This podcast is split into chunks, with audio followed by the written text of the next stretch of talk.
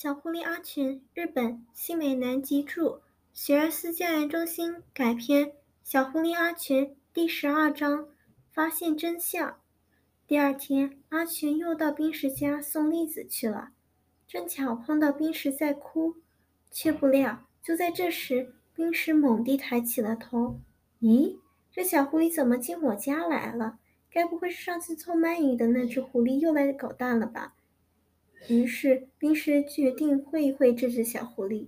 他悄悄地站起身，取下挂在小屋里的火绳枪，装上了火药，然后蹑手蹑脚地走过来，朝正要走出门去的阿全砰地放了一枪。阿全扑通一声栽倒在地上。冰石跑过去一看，地上堆了一盆栗子。哎呀！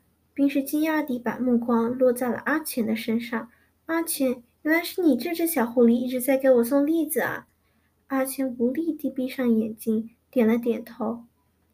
哐当一声，冰石手中的火神枪一下子掉在了地上，枪口还冒着一缕青烟。